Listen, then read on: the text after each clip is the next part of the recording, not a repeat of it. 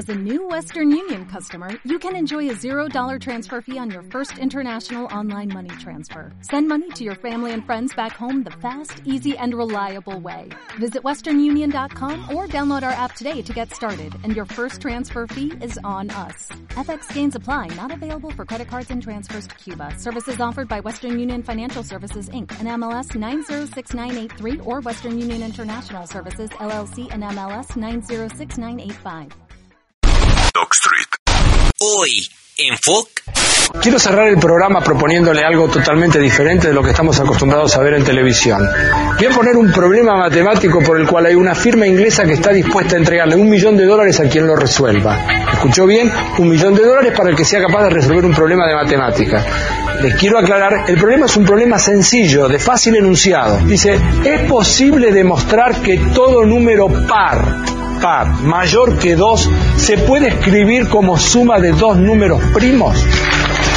Un número par, por ejemplo, el 6, se puede escribir como el 3 más 3. El 3 y el 3, por supuesto, son primos. El 8 se escribe como 3 más 5, que son primos.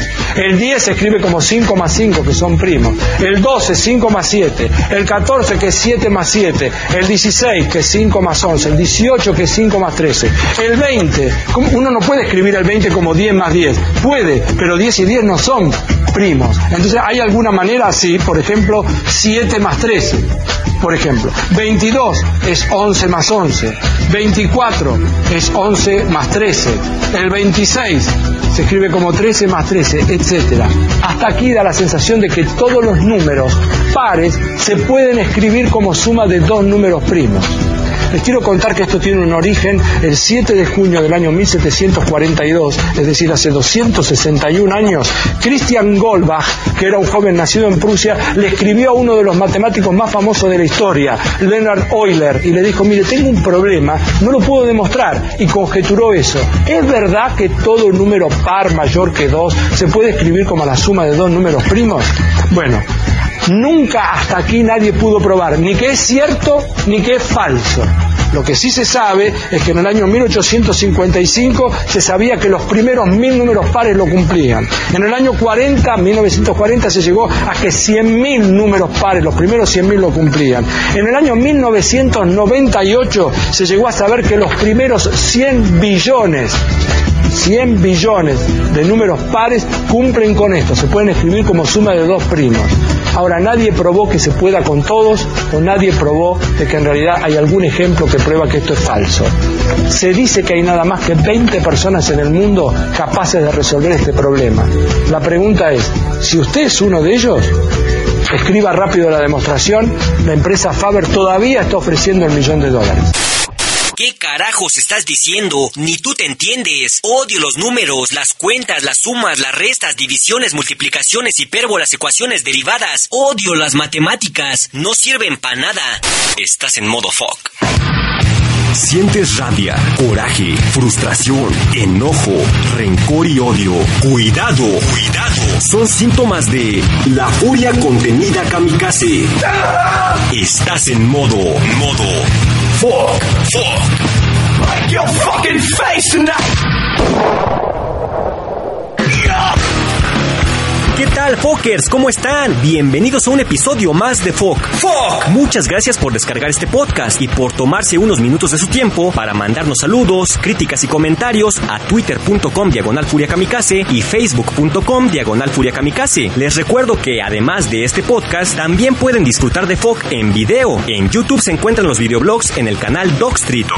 D de dedo, O de Oscar, K de kilo, S de Sergio, T de Tito, R de Roberto, E de Eduardo, otra vez E de Eduardo y T de Tito. Dogstreet. O también los pueden encontrar en el sitio www.modofoc.com en la sección video. Suscríbanse al canal de YouTube para que les lleguen los videos en cuanto salgan y también suscríbanse en iTunes para descargar este podcast. Y bueno, antes de comenzar quiero mandar un saludo a los Fokers, Pedro Hernández Gasga, Esteban Molina, Vladimir Márquez, Alex Spike, Marco Marín, Flor Cristina Ureña, Rodney Prince, a El Monito, todos ellos de Facebook y a los tuiteros, Humoram, Seth Cosnar, Ana Calderón, Tactical Demon, Juan Manuel, John Perdive, Emanuel Ascona, Epsilon Requiem, Pitufo Astroboy, Irene Barrientos, Julián SG y a Mustafa Toufik. Él es un Fokker que nos escucha desde Marrue... ¿Marruecos? Órale, tan lejos. Marruecos. Saludos Mustafa Toufik, muchas gracias por escuchar este podcast. En fin, nos vamos a acabar el tiempo de este episodio mandando saludos. Simón, ya cállate, ya empieza con el tema de hoy, solo le estás dando vueltas al asunto.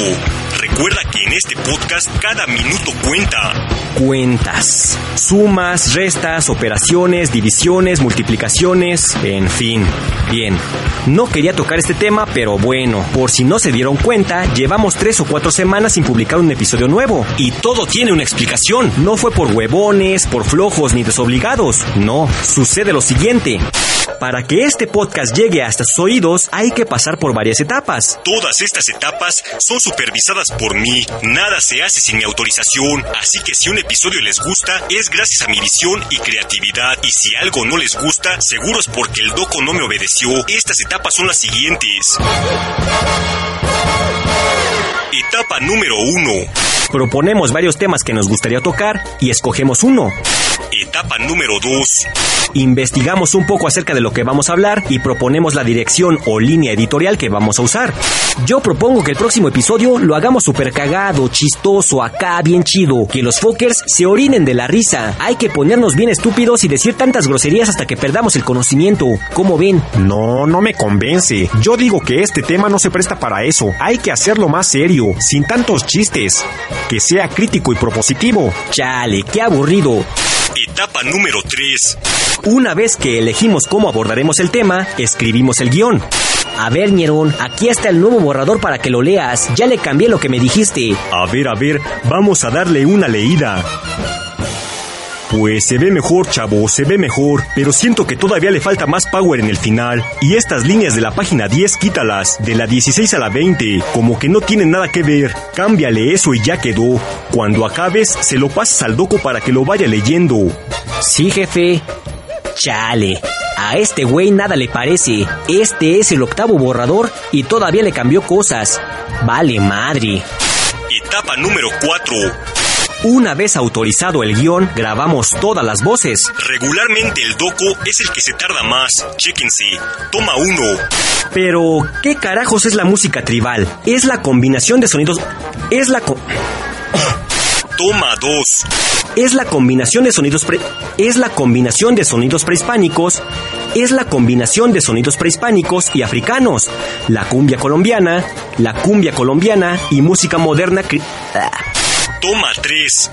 Es una combinación de sonidos prehispánicos y africanos, la cumbia colombiana y música moderna mezclada por un DJ. Esta música se convirtió en la favorita de los jóvenes mexicanos que inmediatamente comenzaron... Chingada. Toma 40. Al principio, al principio todos llevaban botas de vaquero Al principio todos llevaban botas de vaquero de tamaño normal, pero la gente comenzó a querer las botas, pero la gente comenzó a querer las botas más y más largas. Se convirtió en una competencia entre los ran- Se convirtió en una competencia entre los ranchos y barrios para bien chingada. Así es siempre que grabamos. El doco necesita dos horas de estudio. Pinche trabado. Yo lo dejo grabando y me voy a echar una torta y un refresco. Etapa número 5. Después de grabar las voces, limpiamos el audio y empezamos la postproducción, o sea que armamos el episodio conforme lo escribimos en el guion. Metemos música, efectos, ruidos incidentales, quitamos cosas que no nos convencen, en fin. Cuando terminamos de editar todo el audio, lo escuchamos una o dos veces y revisamos que no haya errores, y si no los hay, entonces lo renderizamos, es decir, creamos el archivo de audio final en MP3 y lo etiquetamos dejándolo listo para su publicación. Etapa número 6. Subimos el audio al servidor, lo publicamos en iTunes y en la página del podcast, y entonces ustedes pueden descargarlo y escucharlo. ¡A huevo! Ya salió el nuevo episodio de Folk. Ya era hora, pinches huevones. A grandes rasgos, este es el proceso que seguimos para realizar este podcast. Hay producciones más sencillas que no usan tantas etapas y producciones mucho más elaboradas que llevan un proceso más largo, pero más o menos así trabajamos en FOC.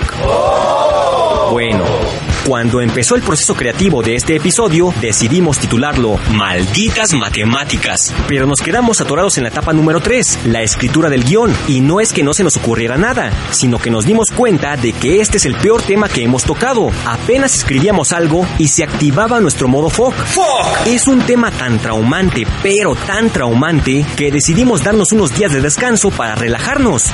Malditas matemáticas. No hay nada más traumante que las matemáticas.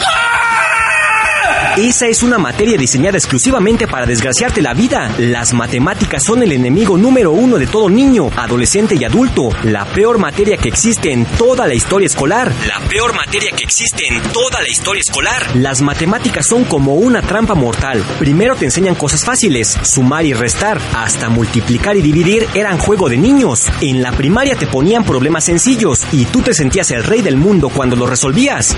A ver, Juancho, contéstame, si tengo 12 naranjas y las quiero repartir entre cuatro niños, ¿cuántas naranjas tengo que darle a cada escuincle? Uy, muy fácil, maestro. 12 entre 4 nos da como resultado 3. 3 naranjas para cada niño. Muy bien, Juancho, muy bien. ¡Sa huevo! Las matemáticas me la pelan. Écheme otro problema que apenas estoy calentando. Venga de ahí. Poco a poco el grado de dificultad va aumentando. Primero es 5 por 8, después cantidades más grandes, 1250 entre 525. Pero cuando te das cuenta, Complican las cosas combinando letras con números. háganme ustedes el chingao favor. A ti te dan ganas de pegarte un tiro y darle otro al maestro. Ahí tu vida se fue al carajo para siempre, porque ¿qué es esa jalada de 4x más menos 7y igual a 4 sobre 2? Váyanse al carajo. Malditas ecuaciones de álgebra. Si ya era demasiado complicado resolver operaciones con números, ah, pues no. Ahora tenemos que encontrar cuánto vale x o y. Y si creíste que ahí terminaba tu tormento, Pues no es cierto. Pues no, ahí solo empieza. Ahora llegan las raíces y las potencias, una ramificación de las matemáticas llamada Cálculo diferencial e integral. Pero a ver, tratemos de entender qué es una potencia. Una potencia es multiplicar una cantidad por sí misma tantas veces como su exponente lo indica. Una raíz es cada uno de los valores que puede tener una in- Chinga. Una raíz es cada uno de los valores que puede tener la incógnita de una ecuación, cantidad que se ha de multiplicar por sí misma una o más veces para obtener un número de... Hasta ni lo puedo decir, ching. Toma dos. Una raíz es cada uno de los valores que puede tener la incógnita de una ecuación, cantidad que se ha de multiplicar por sí misma una o más veces por obtener un número determinado. What the fuck? La puta que los parió. ¿Qué necesidad tienen de complicarlo tanto? Además, a ver, ¿qué carajos es pi? ¿Qué carajos es pi? No sé a quién se le ocurrió que pi vale 3.141592 hasta la chingada. Es infinito. ¿Para qué sirve un número tan largo? Números irracionales, símbolos, ejes cartesianos, álgebra, futa. No cabe duda que las matemáticas solo fueron inventadas para torturar a los niños. Ah, ¿no me creen? Las matemáticas son peor que una canción de Barney. Escuchen. Cuenta, cuenta, uno, dos y tres. Es muy fácil, cuatro, cinco, seis. Sigue siete,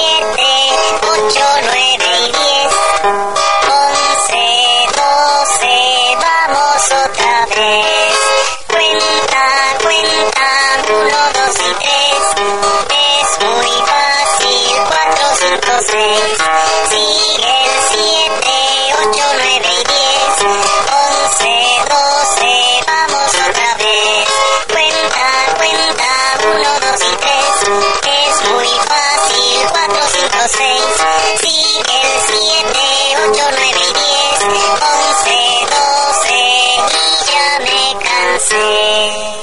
No me rompan las pelotas. ¿Qué carajos es eso? Todos los traumas de nuestra vida adulta se formaron en la infancia y las matemáticas tienen mucho que ver en que ahora seamos unos seres frustrados e infelices. Hola, yo me llamo Clodoveo. Desde niño, mi gran sueño era ser jugador de fútbol. Todos los días le pedía a mi papá que me dejara entrenar. Yo quería ser tan grande como Pelé o Hugo Sánchez, jugar en Europa y representar a México en un mundial. Cuando por fin convencí a mi papá, me puso una condición. Recuerdo que me dijo, Clodoveo, te dejaré entrenar fútbol con la condición de que seas buen estudiante y estudies una carrera, repruebas una materia y te saco del equipo. Eso era demasiada presión para mí, pero acepté. Terminé la primaria sin problemas, pero en la secundaria mi vida cambió para siempre. En el tercer año reprobé matemáticas y me fui a examen extraordinario, y en tres intentos no lo pude pasar. Por eso no me aceptaron en la prepa y ya no pude seguir estudiando.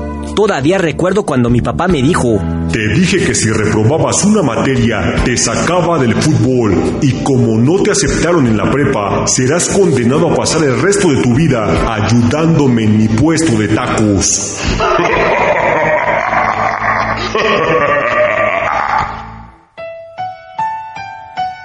Y heme aquí, soy un futbolista frustrado que se gana la vida preparando tacos de suadero. Malditas matemáticas. Chinga tu madre, Pitágoras.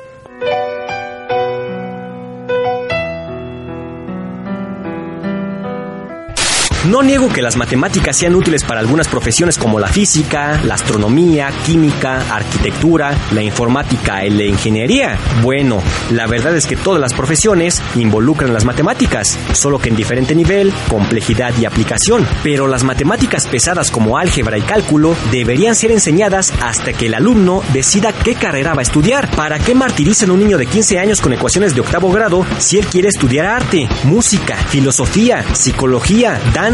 Historia, literatura o ser actor de teatro. En todas estas profesiones, saber cómo medir una parábola sirve para pura fregada. Pero si no apruebas el examen de primer año de prepa, tu historia académica se va directo al drenaje.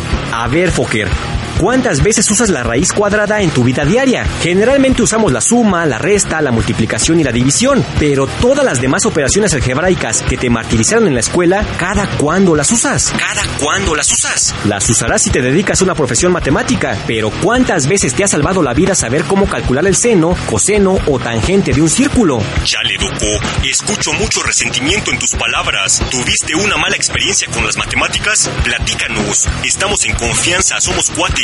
Bueno, no quería hablar de esto, pero la verdad es que yo no fui un buen estudiante y en la secundaria reprobé matemáticas en el tercer año. Mi pase a la universidad estuvo en riesgo por eso. Cuando mi papá se enteró que reprobé, se puso más verde que Hulk.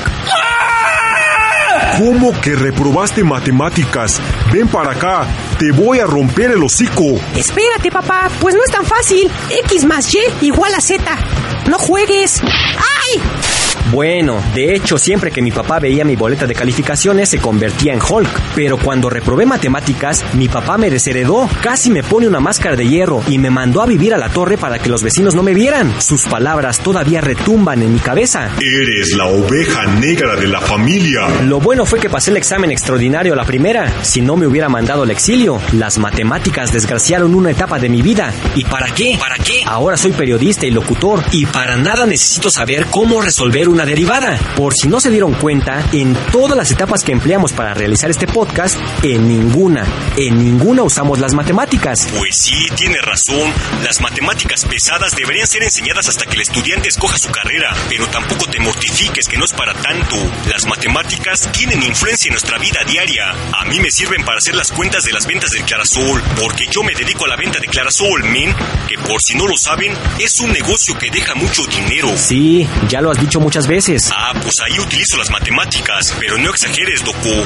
Ya te pareces a Kiko del Chavo del 8. 9 entre 424 mil. Pues tocaría muy poquito, porque no, o quién sabe, porque a lo mejor viene muy dadivoso. No sé, eh, eh, pero si de, de- de- quitamos 3, no, mejor le aumentamos 18. No, no puedo. No vayas a llorar.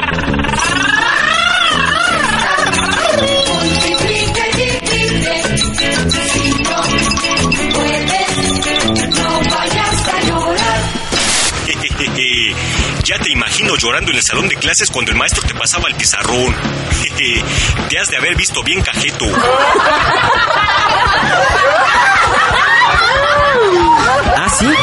Ahora resulta que yo soy el único que sufrió con las matemáticas. Pues a ver si es cierto, Fokers. Les voy a dejar un problema de tarea. A ver si lo responden. Uy, uy, uy, asústame, Panteón. ¿A quién crees que espantas? A ver, ahí les va. Tomen nota. Es un problema sencillo, tampoco creen que me voy a manchar, pero a ver si lo resuelven. Un padre tiene el triple de la edad de su hijo. Si la suma de las dos edades es 44, ¿cuántos años tiene cada uno? Repito, Un padre tiene el triple de la edad de su hijo. Si la suma de las dos edades es 44, ¿cuántos años tiene cada uno? ah, pues bien fácil. Mira, No, no, no. Que lo resuelvan los Fokers. A ver si muy salsas. Los tres primeros que envíen la respuesta correcta al correo electrónico foc.modofoc.com se ganan un tamal gratis. Sí, un tamal hecho por la mamá de Ñerón. uy, un tamal hecho por mi jefa. ¡Qué ricura! Participen, Fokers. Los tamales de mi jefa son deliciosos. Se los garantizo. Los vende todos los domingos. Ahora resulta que todos son muy buenos para las matemáticas, ¿no? A ver si es cierto. Recuerden que pueden ponerse en contacto con nosotros en twitter.com diagonal furiakamikaze y facebook.com diagonal furiakamikaze. Además también pueden hacerlo en mi Twitter personal, twitter.com diagonal guion bajo doco. Pero recuerden que para mentadas uso mamá prestada.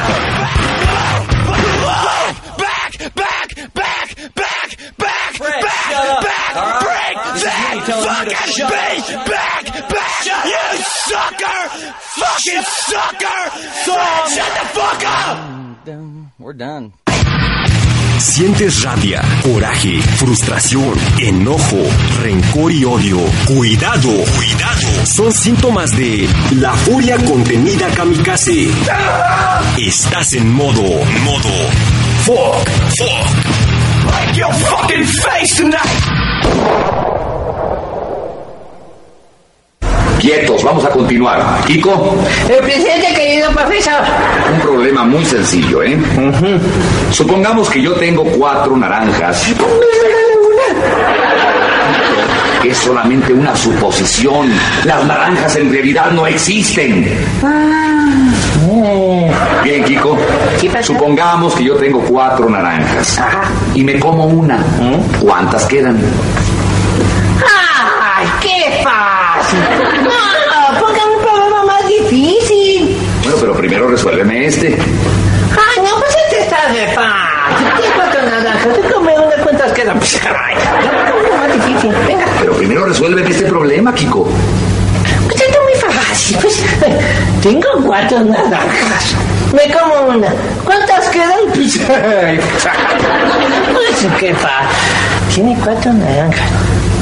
Se come una. Sí, muerto, muerto, pues no se amiguito. Tiene cuatro naranjas.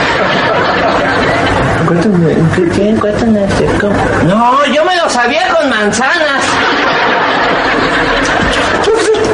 Yo le digo, A ver, chavo, ¿cuántas quedan?